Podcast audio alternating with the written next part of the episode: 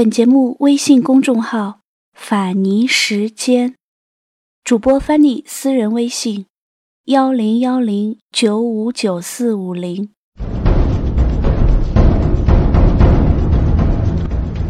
二零一六年恰逢东北抗日联军统一建制八十周年，即杨靖宇将军诞辰一百一十一周年。因为珍爱和平，我们回首战争。在大半个世纪以前。杨靖宇将军率领东北抗日联军，在密林雪原的艰苦环境中与日寇血战，以草根棉絮充饥，战至最后一刻，体现了生使敌人丧胆，死亦令敌失魂的伟大民族精神。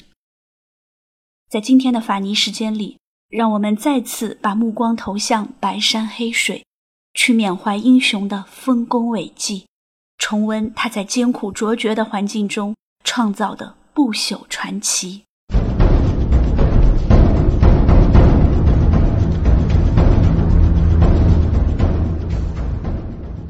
长白山下，松花江畔，有一个美丽的小县城，名曰靖宇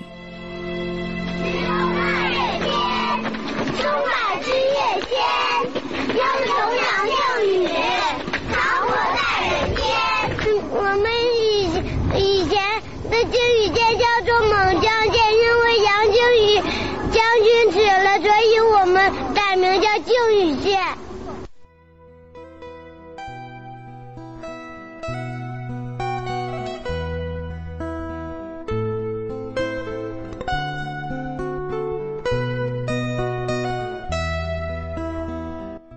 提到靖宇，第一时间你就会想到东北抗日联军第一路军总司令杨靖宇将军。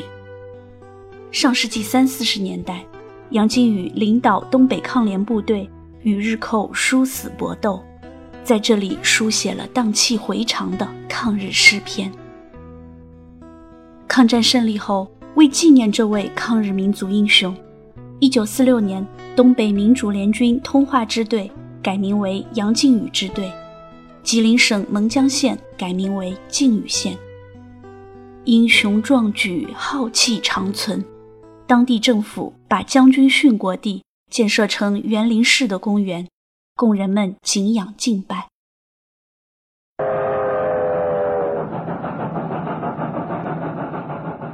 九一八大炮响，小鬼子占沈阳。蒋介石下令不抵抗，扔下百姓遭了殃。不是下令要劳工，就是强征出科粮，逼得人们没活路，上山去找大老杨。这是一首在靖宇县流传甚广的民谣。大老杨说的就是杨靖宇，那是东北民众对他的昵称。当年他和战友们浴血抗战。牵制了数十万日寇入关南犯。然而，在敌人眼中，杨靖宇却是挥之不去的心腹大患。敌人为啥非得置杨将军于死地？因为他用兵如神，只要有他在，小鬼子睡觉都不踏实。抗联老战士黄殿军回忆起当年的抗战岁月，仍然心潮澎湃。黄殿军如今已年过九旬，家住靖宇县龙泉镇。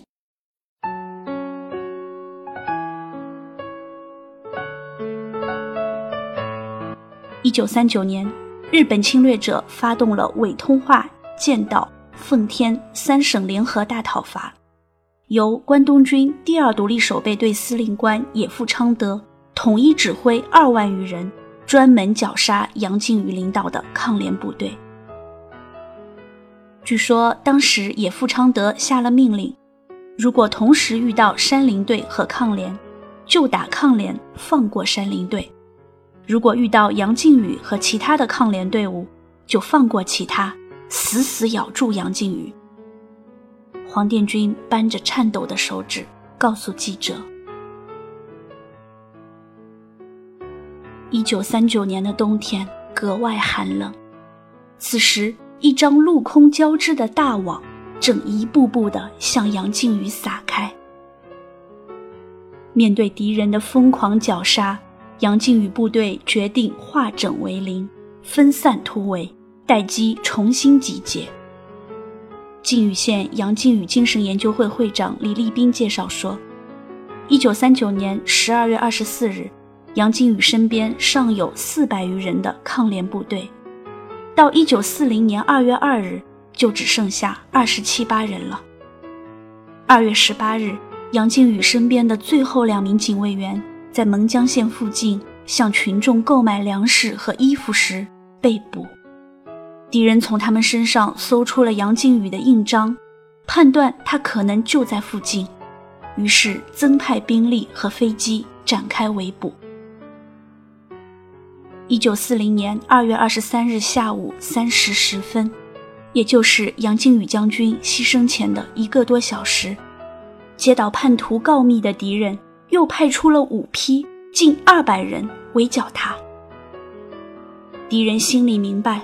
杨靖宇身经百战，他们不多派日军是根本斗不过大老杨的。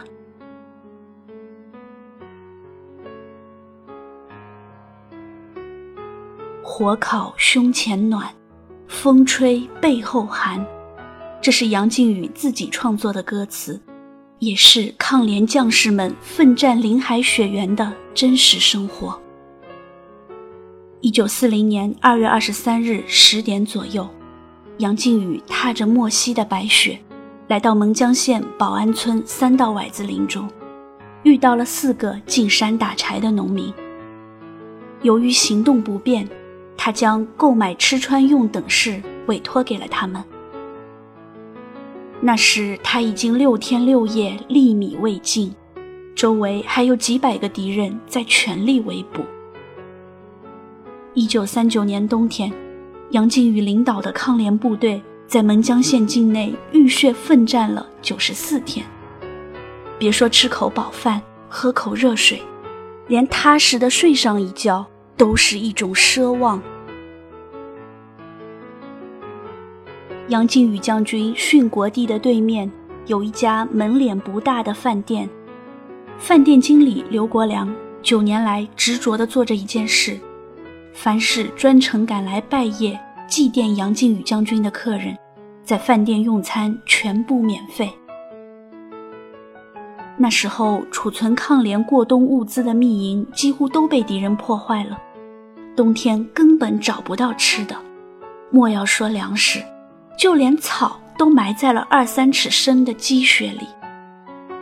身为东北义勇军的后代，刘国梁这些年一直担任。杨靖宇将军殉国地的编外解说员。现在生活好了，想吃点啥都行，可当年抗联战士吃的是树皮、棉絮和草根。吃树皮得先把老皮刮掉，把那层泛绿的嫩皮一片片削下来，放在嘴里嚼。我曾亲自试过，根本咽不下去。就是勉强吃下去了，肚子里也不好受。说到这里，这位身材魁梧的东北汉子禁不住泪洒当场。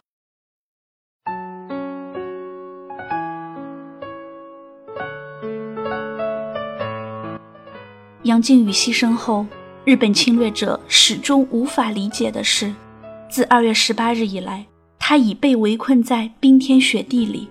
完全断粮五天五夜，他究竟靠什么生存？为了解开谜团，敌人残忍地将他剖腹查看，发现他的胃里尽是枯草、树皮和棉絮，竟无一粒粮食。就连参与围剿的伪通化省警务厅长岸谷龙一郎，也不得不承认，虽为敌人。睹其壮烈，亦为之感叹。大大的英雄，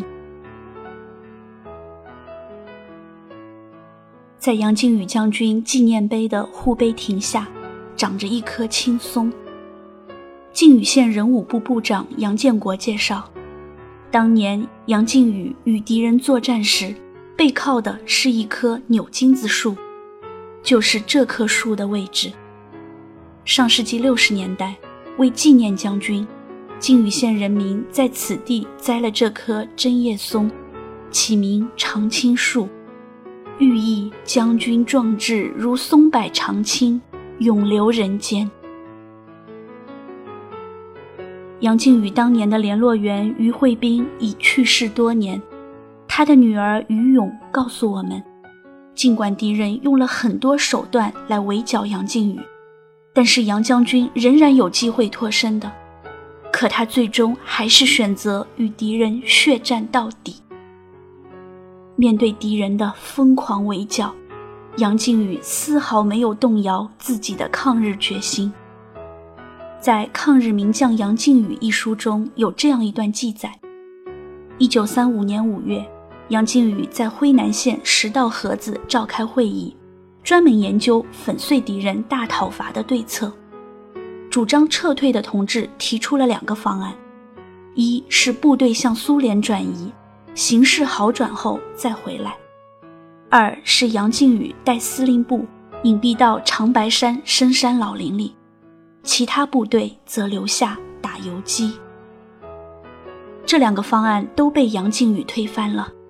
杨靖宇当时嗓门很大，他主张在这里坚持打下去，这样不仅能牵制敌人的一部分力量，给党中央减轻抗战压力，而且对巩固当地群众抗日基础也有一定作用。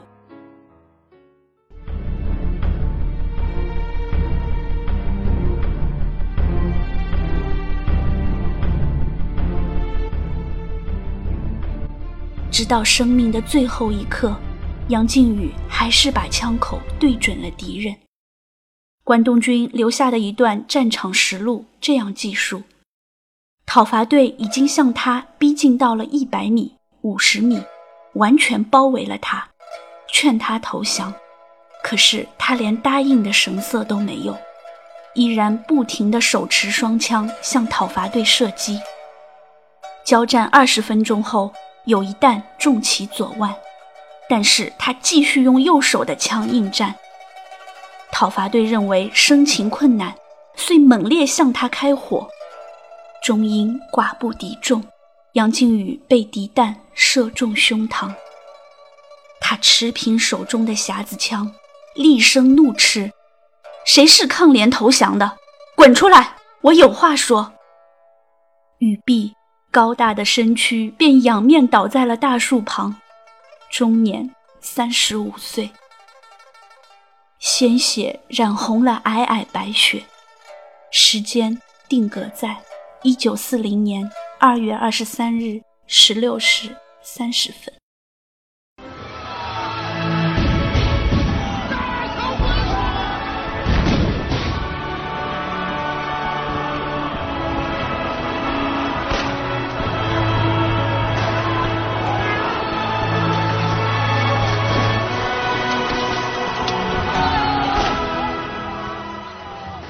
激荡悲壮的诗文，往往在最惨烈、最残酷的漩涡里分娩。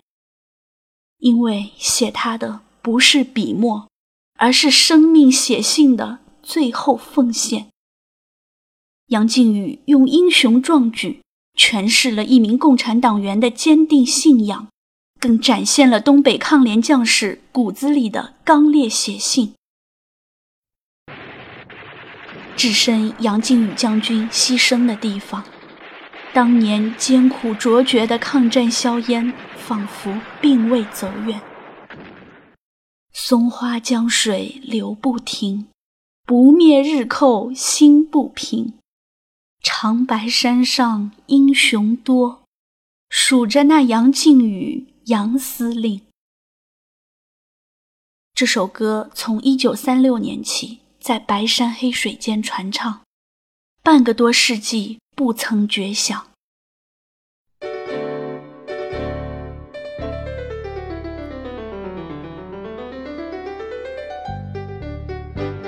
我们都是神枪手，每一颗子弹消灭一个敌人。我们都是飞行军，哪怕那山高水深，在密密的树林里，到处都喊。除了杨靖宇将军。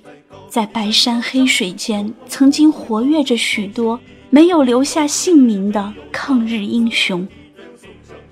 在靖宇县，记者向一位老人打听近郊的抗联遗迹。这位老者沉思半晌，说：“在长白山，到处都有抗联战士活动的身影。在密林深处的小山村，基本上是村村一碑。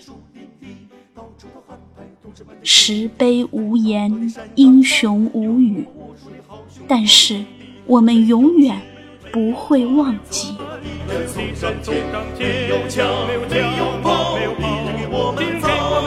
生长在这里，每一寸土地都是我们自己的。无论谁要将占据，我们就和他拼到底。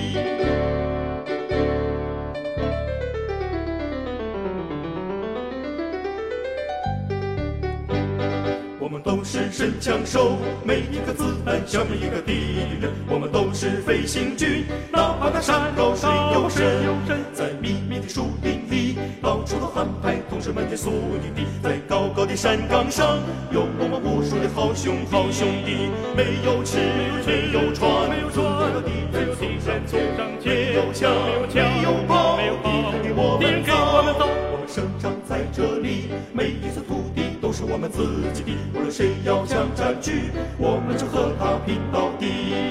没有纸，没有船，自由的敌人送上前，没有枪，没有炮，敌人给我们造。我们生长在这里，每一寸土地都是我们自己的，无论谁要想占据，我们就和他拼到底。